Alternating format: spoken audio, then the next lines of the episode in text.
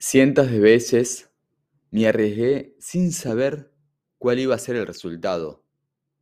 No fui cobarde, no dudé. Dependí solamente de mí mismo.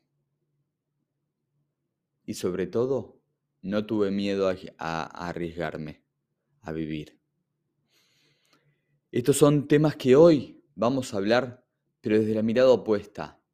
La cobardía, el depender, el tener también una actitud agresiva frente a lo, a lo que es arriesgarse la vida y lo que es no dudar y avanzar más allá de si tenés a alguien que te cuide, que te cubra o alguien de quien depender.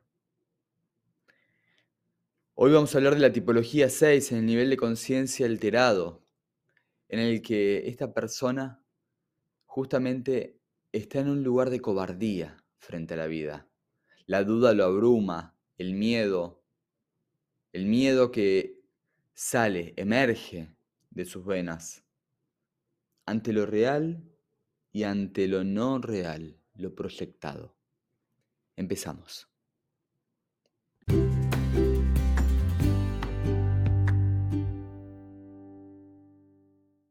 El enneagrama es una matriz vital que pone en manifiesto la cualidad innata de la persona. Esta característica es esencial y también raíz y fuente de todos los procesos vinculares de la personalidad.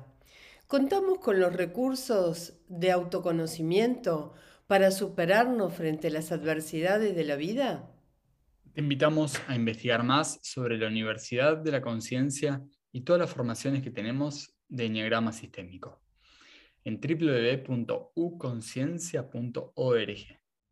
Comenzamos. Feliz tarde. Hoy estamos con este, esta persona, esta persona que mm, vive para cumplir, vive para cumplir lo que hay que hacer, vive para cumplir lo, que es lo establecido, a ser hiper riguroso y a veces hasta reactivo con, con lo que hay que hacer, con lo que se dispuso a hacer y sobre todo lo que dicen que hay que hacer. Lo que nos pasa generalmente y la pregunta que haría eh, es, ¿qué nos pasa con las responsabilidades? ¿Qué, ¿Qué nos pasa con los compromisos? ¿Qué actitud tomamos frente a las responsabilidades y compromisos? Cuando en realidad eh, nos toman, nos toman, ¿qué quiere decir? Que dejamos de hacer lo que sentimos, lo que queremos, lo que necesitamos, lo que pide nuestro cuerpo, lo que pide nuestra alma, en función de cumplir con lo que dijimos, porque es buenísimo dar nuestra palabra y ser organizados y poder cumplir. Pero, ¿qué estamos dejando de nosotros mismos? ¿Qué nos pasa? Podemos decir em, en, ese, tema la palabra, cumplimiento. Cumplo para afuera y me miento a mí mismo. Lo dejamos como una, indagación para el que está yendo. Ani. Sí, no, que quería decir que por ahí cuando, cuando el cumplir tiene que ver con, bueno, con, con una inseguridad de no saber a veces lo que uno mismo quiere también, ¿no? Eh, porque estás permanentemente como tratando de responder al otro, como que hay una inseguridad eh, y desde ahí es necesario tener unas reglas claras a, seguir, digamos, porque si no tengo reglas, me tengo que mirar y darme cuenta de todas estas, esta lluvia de, preguntas y de cosas que quiero y no sé, eh, digamos, es como quizás para salir de esta inseguridad también que, que uno busca tener unas reglas claras. Entonces, ahí por lo menos estoy tranquilo, estoy quieto, buscando esta seguridad en el cumplir las normas estrictamente establecidas. Justamente el enneagrama nos muestra que hay una característica, un rasgo esencial en la naturaleza del 6, que son las personas que nacen desde una estructura que después construyen en su personalidad, de estar seguros. Y el estar seguro tiene que ver con el estar seguro de lo que va a pasar, estar seguro de los afectos que tengo, estar seguro del dinero, de lo económico, estar seguro de que me va a ir bien en lo que estoy haciendo. Y uno de los grandes aprendizajes de justamente cuando uno se siente inseguro es saber que hay una impermanencia en la vida, hay una incertidumbre, hay algo cual, al cual no podemos controlar y es lo que sucede más allá de nuestro propio control, de nuestras propias acciones para que las cosas sucedan como queremos. ¿Y qué es lo impredecible, no? Lo impredecible a nivel de vínculos, a nivel social, a nivel global. Eh, entonces, yo diría, ¿sabemos convivir con esa inseguridad?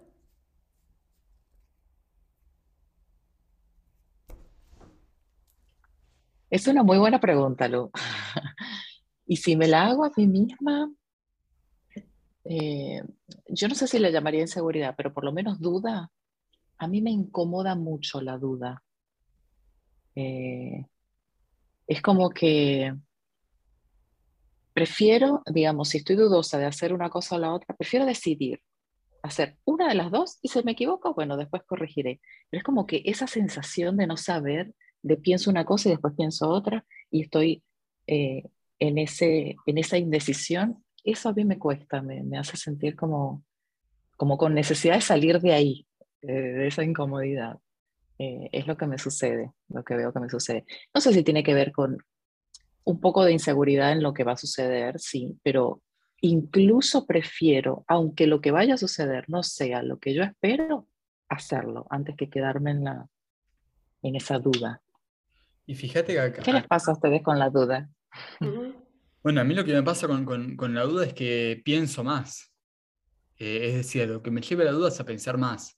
Y es un circuito de nunca acabar. Y lo vemos en esta persona, que necesita una seguridad mental, que busca una seguridad mental, pero que, a su vez no encuentra respuestas dentro suya. Pues está en un nivel de conciencia en donde las respuestas son buscadas afuera, me someto al poder, vivo bajo, la, bajo el mandato, vivo, bajo lo, conservado, vivo bajo la seguridad que me, da la empresa, aunque no me guste en donde estoy. Eh, pero esa, eh, esa duda, sin lugar a duda, a lo que busca es respuestas mentales. Entonces, no tiene una, una salida más que llevarlo a la acción.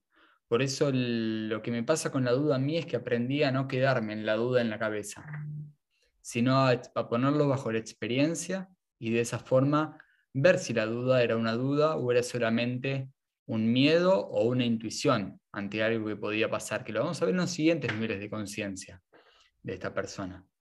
Pero ahora la duda gobierna esta persona, la mente gobierna esta persona, y es algo que mm, muchas tipologías tienden a caer también en, esta duda y circuito cerrado en donde se quedan en la cabeza pensando, ¿hasta qué van a decir en un podcast? Y no, vomitalo. Esta persona siempre invitamos a exponerse, a vomitar, a transgredir, a equivocarse, a manifestar. Total, para después decir, me equivoqué, estamos a tiempo. Pero no es el circuito natural. De nuevo, no es la naturaleza de esta persona exponerse pero es algo que necesita empezar a aprender. ¿Qué pensás, Ingrid? Que estás tan calladita. Porque estoy callada. Esperamos que nuestra cuarta participante pueda compartir esta experiencia. Estaba pensando en esto de, de, que me he visto también en este rol, ¿no? Como en, este, en, esta, en esta cuestión de necesitar más seguridad para tomar decisiones, ¿no?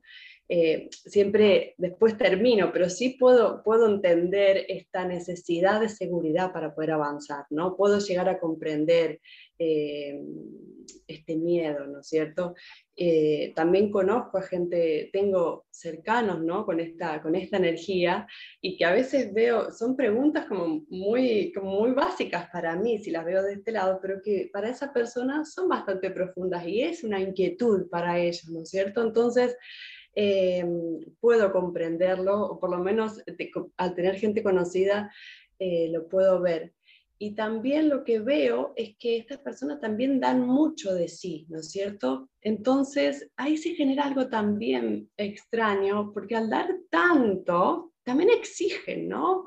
Están como, bueno, pero yo te di, o sea, yo estoy dando un montón mío, ¿cómo vos no podés también responderme de la misma manera que yo? Entonces ahí se genera una relación extraña, ¿no? Como ellos también se sienten como que, ¿acaso no valgo? ¿No? Eh, entonces sí, y, también creo que hasta me ve eh, alguna vez en, esa situación, de haber dado o haber entregado y después yo reclamar de que porque yo di también, ¿no es cierto? El otro me tenía que responder de cierta manera. Eh, así que es importante como verlo, ¿no? Poder visualizarlo. creo que me quedé callada porque resonó bastante en mí. Hay una frase que dice, los miedos son a la vida lo que el viento es al fuego. Y mm, a todos tenemos miedos, todos hemos pasado por miedos.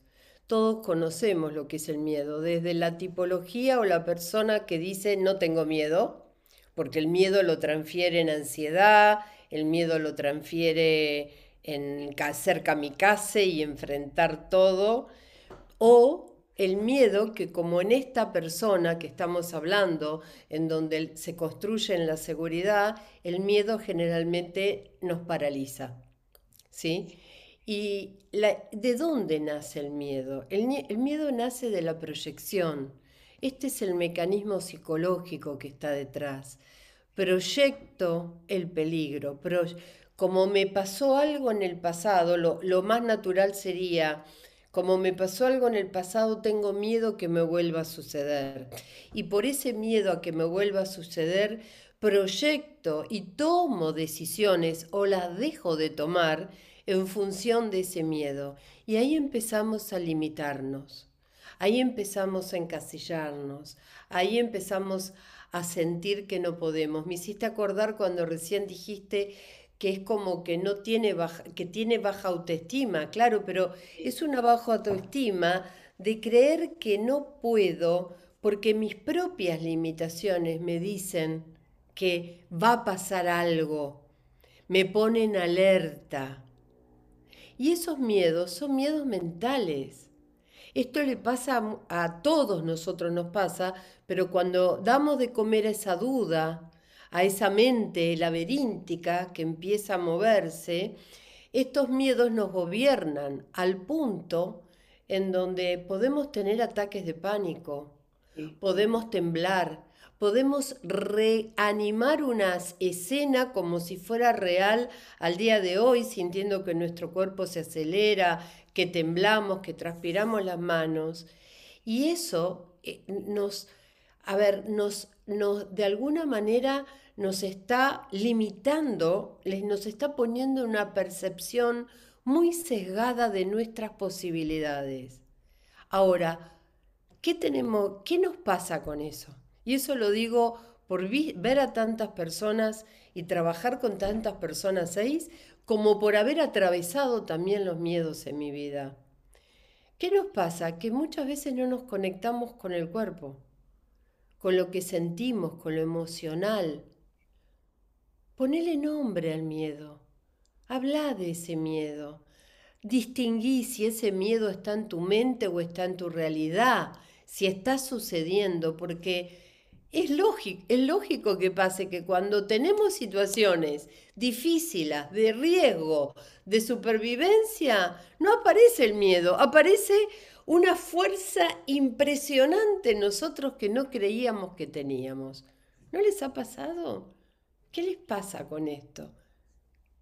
Totalmente, Lu. Y es que, y es que me parece que este miedo del que estamos hablando en realidad siempre es mental, porque viene antes de la situación. Es como este pronóstico de todo lo malo que va a pasar. Digamos, sí, la mente puede hacer un montón de pronósticos, unos más feos y otros más lindos, pero digamos, es como que siempre el primero que sale es este, ¿no? Eh, el pronóstico de lo que puede salir mal incluso cuando se trata de, a lo mejor alguna actividad física, porque tengo una relación muy cercana, Seis, que es un deportista y, juega re bien y le encanta, le apasiona, pero es como que está jugando muy bien y ahí viene la mirada de otro, a lo mejor de un alguien que también juega y le sale mal. Es como como escrito, digamos, que si lo mira y el otro se da cuenta que le está mirando, le va a salir mal el tiro o lo que sea que esté haciendo. Entonces, claro, ¿qué es lo que sucede ahí, no? ¿Es esta fantasía mental o esta, esta falta de confianza a lo mejor en, en sí mismo, ¿no? Que, que, la mirada del otro le afecta tanto. Eh, quizás el, el, camino tenga que ver con esto, ¿no? Con construir una, una confianza en sí mismo, eh, quizás no creerle al pronóstico malo, por lo menos. No sabemos qué es lo que va a pasar, pero por lo menos dejemos de creerle a eso. Tal cual, y además son grandes como eh, captadores de noticias, ¿no? Son los primeros en, saber que algo está pasando y de tal manera entonces ya eso les da como un respaldo, ¿no es cierto?, a, lo que podría pasar. Eh, esto lo viví muy cercano con, esta persona que conozco, de que claro, si se le proponía hacer algo, ya tenía algún tipo de, como de, de, respaldo que no, que ya tal persona lo había hecho de tal manera y no había resultado. Eh, entonces, claro, es como un, gran bloqueo ¿no? en la acción, como, como antes decíamos, eh, en ellos. Pero también esta persona llegó hasta un momento crítico en el cual internamente habrá tenido algún cambio que pudo hacer un paso más y hoy en día está, está en, un lugar diferente, ¿no? Em, entonces, al ver este cambio en ella, también me hace pensar, ok, parece que es un círculo algo vicioso, ¿no? Que no, se puede salir, pero siempre hay una puertita por algún lado, ¿no? Siempre hay algo, algo o alguien que te va a ayudar a salir de, de, este lugar, ¿no? Del miedo, que sabemos que el miedo chupa, no, no nos consume, no, nos aprisiona. Eh, pero bueno, maravilloso que estén acá para mostrarnos también esta parte, ¿no? Que están todos, no solo ellos, ¿no? Ellos, lo, visualizan, pero nosotros podemos como también hacernos cargo. ¿Cuándo el miedo nos agarra a nosotros? ¿Qué hacemos cuando el miedo nos consume? ¿Cuáles son nuestras, y, y también nuestras herramientas para salir de ese miedo, ¿no cierto? vamos a ir ahora a empezar a expandir a este nivel de conciencia de esta persona colaboradora eh, que vives desde un lugar dependiente, en este nivel de conciencia alterado. Ahora vamos a ir a recursos, pero les recordamos que estamos hablando en, cada tipo de personalidad, en cada naturaleza, mirado desde justamente el estudio del enneagrama y la sabiduría que nos muestra estas nueve formas, esencias de afrontar la, la vida, en cada nivel de conciencia diferente. Cada nivel de conciencia refiere a un nivel de conciencia alterado, que es el que estamos hablando ahora, en donde la persona tiene un vacío existencial. La persona no cuenta consigo misma, busca las respuestas afuera, depende del afuera, depende de, lo, de lo más de lo cuantitativo que de lo cualitativo. Busca más la cantidad, el tener, el hacer, el tapar, que lo que es la existencia interna, la sabiduría interior, vivir la experiencia y pasarla por sus venas y poder así también compartirla al mundo. Entonces, en este nivel de conciencia hay un enseguecimiento de la persona hacia con lo que hago, hacia con lo que pienso, hacia hay como un castigo y una cierta mediocridad en su hacer. Es decir, la persona vale por lo que tiene, vale por lo que hace o vale por el entorno. Entonces, Acá sin lugar a duda es, gráfica la figura de la persona que le tira la mano desde otro lugar y dice, yo ya pasé por ahí, yo ya pasé por ese lugar y ese lugar no es peligroso. Ese lugar yo te voy a ayudar a transitar ese lugar. Estoy hablando ahora de esta, de esta, de esta persona que, vive bajo la duda, vive bajo el miedo. Entonces, el, la persona que, pueda estar, haber pasado esa situación traumática, dolorosa, esa situación que puede llegar a, llevar a una cierta duda y un cuestionamiento, si es por ahí o no es por ahí, eh, es necesario que alguien cercano a esta persona pueda también empezar a mostrarle otras opciones y acompañarlo en el trayecto, porque si no, por sí sola esta persona no se va a arriesgar, va a necesitar de un otro que lo ayude un otro que lo acompañe y un otro que ya haya pasado ojalá por una misma situación. Así, esta persona valida el paso del otro y puede afrontar algo diferente, en donde ya va a empezar a ver una, luz en el camino y un estilo diferente de ver la realidad. Hay una realidad que muchas veces no nos arriesgamos y se ve mucho en esta naturaleza esencial 6, que es por miedo a lo desconocido. Eh, volvemos de nuevo, es un círculo vicioso. Y el miedo a lo desconocido justamente lo lleva a ser rutinario, a cumplir siempre con lo mismo, a tener horarios, a tener esquemas, a esperar lo mismo después de 30 años, a, querer que la persona que esté al lado sea igual, a, ser muy conservadora, a recordar el pasado, cómo lo hacía mi madre, mi abuela, eh, porque trabajo en la familia de mi... Es, eh, trabajo porque era la empresa de mi padre, de mi bisabuelo, y lo que no se conecta es con la autenticidad del ser, con la creatividad de la vida, con lo nuevo. Yo cambié, mis hijos cambiaron, porque son, inclusive hablo de madres y padres que viven mucho, por ejemplo, el síndrome del nido vacío. Viví para la familia y ahora qué? ¿Sí? O viví para esta empresa 45 años y ahora qué? Esto lo acabo de ver hoy, en una, en una sesión. ¿ahora qué?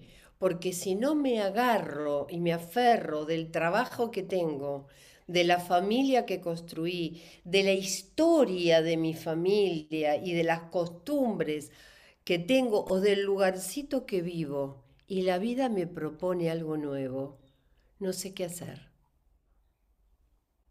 No sé por qué, porque lo nuevo es incertidumbre, lo nuevo es riesgo, lo nuevo es ser nuevos nosotros, es reconocernos que estamos en una resignificación, estamos todo el tiempo en una resignificación de quiénes somos inclusive.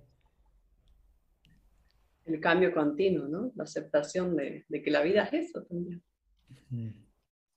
Bueno, ahí, ahí, está el punto. La fijación de la personalidad en la conciencia alterada es que el otro me tiene, el otro, la familia, la historia, la sociedad me tiene que dar la seguridad que yo no tengo y la confianza que yo no tengo en mí. Por ende, cuando el otro me defrauda, le hago la cruz. Esto pasa en el nivel de conciencia alterado en estas personas. Guay que alguien me falle y que me falle implica no haber transgredido un valor que es importante. Que me falle es que no cumplió con algo que dijo que iba a hacer conmigo, sea el trabajo, la familia, lo que fuera. ¿Por qué? Porque hay como una decepción interna. Pero la pregunta que, no, que yo siempre hago es, ¿el otro te decepciona? ¿O vos te dejás decepcionar porque había una expectativa muy grande? Que el otro es diferente y no la cumple como vos querés. Ahí está el control y la exigencia y la manipulación a veces.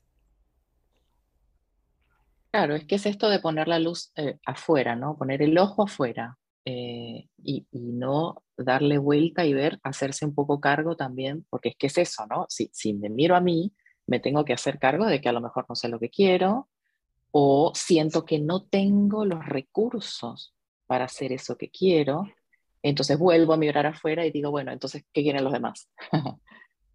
hasta que llega un momento, no sé, eh, es mi percepción que a lo mejor a muchas, a muchas personas que pasan por esto, les toma tiempo, les toma años poder llegar a lo mejor a un hartazgo de la situación de tanto tiempo para lograr tomar el coraje y moverse, ¿no? Y hacer algo aunque salga lo que salga. Eh, entonces, bueno, y, como, y como además la opinión de los demás es tan importante, a lo mejor van y preguntan a uno, preguntan a otro, uno le dice una cosa, el otro le dice la otra cosa, y solo se generan más dudas todavía de las que ya tenían. Así que sí, sí, eh, imagino que el camino, el camino realmente siempre hacia, hacia otro nivel de conciencia es mirarse a uno mismo, ¿no? Tanto para este estilo de personalidad como para todo el resto. Dejar de mirar afuera y mirarse un poco establecido. Salir de no les pasa. Que, salir de lo que está establecido. ¿sí? Son personas que lo que se dice, los sistemas, cómo se cumplen, tienen que ser de esa manera. Por eso son tan leguleyos también, tan de cuidar las normas, que no está mal para un funcionamiento de la comunidad. Ya lo vamos a ver en niveles de conciencia diferentes, que son los que hacen y generan comunidad. No soy yo, somos.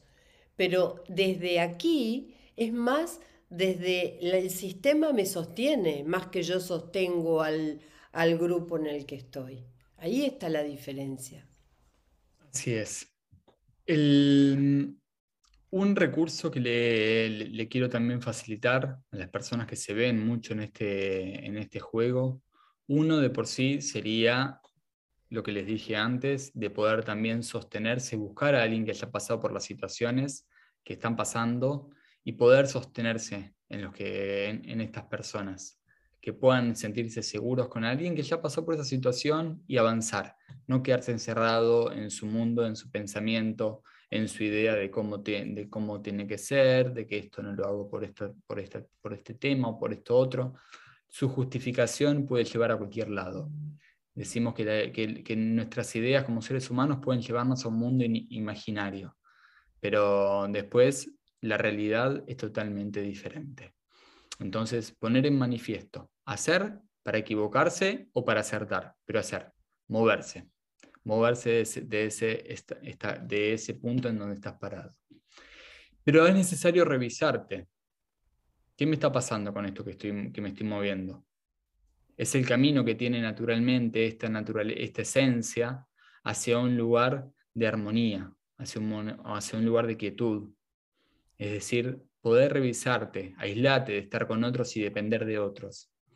Aislate, fíjate qué te pasa, qué sentís al estar solo, qué sentís al, no tener, al no tener apoyo, al no tener quien te diga cómo hay que hacer las cosas o no tener vos que mm, eh, corresponder a lo establecido.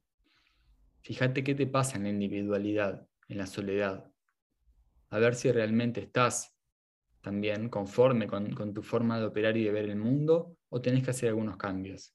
Es una, es una forma de que esta persona pueda empezar a tener, también tomar objetividad de sus justificaciones mentales y de no ser tan cumplidor, sino cumplir con lo que, con lo que decide cumplir, no con lo establecido.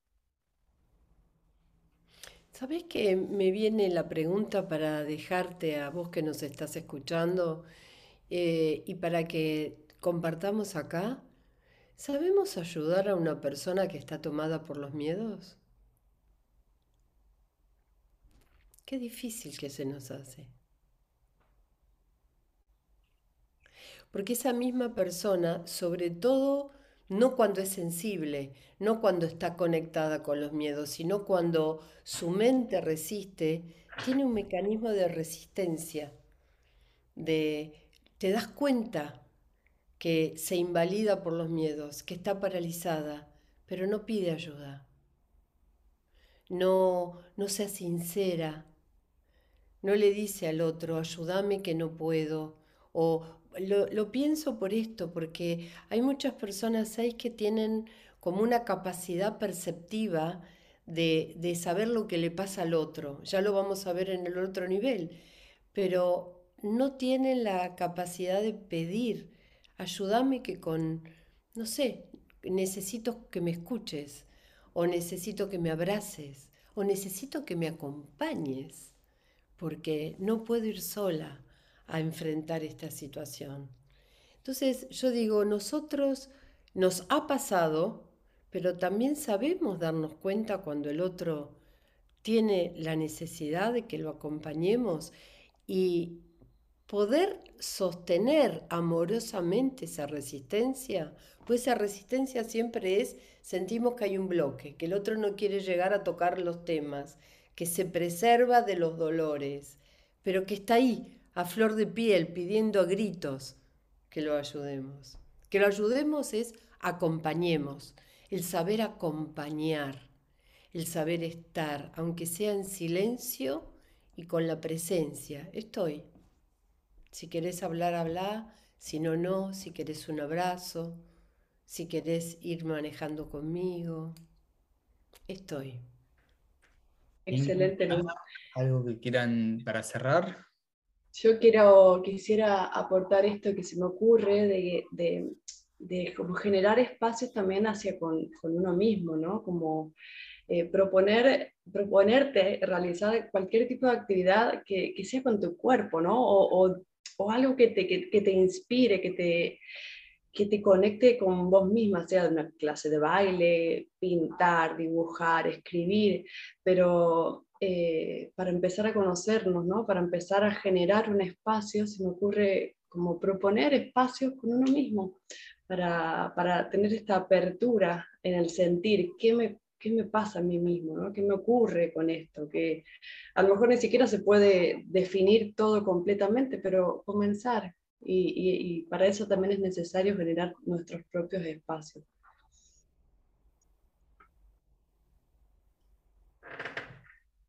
Esto fue la persona cumplidora, la persona en nivel de conciencia alterado de la tipología 6 desde el enneagrama, la persona que mm, depende, depende de lo que hay que hacer, depende de lo establecido, la persona que tiene una, actitud cobarde, por eso hemos hablado y hemos hecho también eh, mucho énfasis en el, tema de los miedos y las dudas. Y mm, que te invitamos a poder recordar a ver si vos has tenido, has pasado por este lugar, sea en lugares, sea en tus jornadas laborales, sea en alguna empresa en la que has pasado o en la que estás, sea en tu actividad y en tu cumplimiento con la familia, no sé, pregúntatelo vos en tus ámbitos. Pero fíjate en qué momentos tenés esta, actitud de hipercumplir con lo establecido externamente, de conservar todo por, por miedo y duda a que las cosas sean diferentes y sobre todo a mm, no dejarte ser naturalmente con los cambios que están sucediendo. Nos vemos en el próximo capítulo, en el próximo episodio de Conciencia en Acción, el podcast de la Universidad de la Conciencia, que vamos a hablar sobre la persona leal, esta misma persona en un nivel de conciencia integrado, en donde ya sabe distinguir cuáles son sus virtudes, ya sabe justamente empezar a empoderarse de ese, de ese rol de colaborar, de construir grupos, de construir grupos de pertenencia, equipos, de sostener y de justamente tener un sentido, un compromiso con la actitud que elige hacer, que elige hacer, con la actividad que elige desempeñarse. Nos vemos en el próximo episodio. Somos Lucía Inserra, Ana Docampo, Ingrid Moreno y Matías Amadasi. Seguimos en nuestras redes, sociales de la Universidad de la Conciencia, en eh, YouTube, Instagram, Facebook, LinkedIn o donde estés. Nos vemos y que tengas una excelente jornada.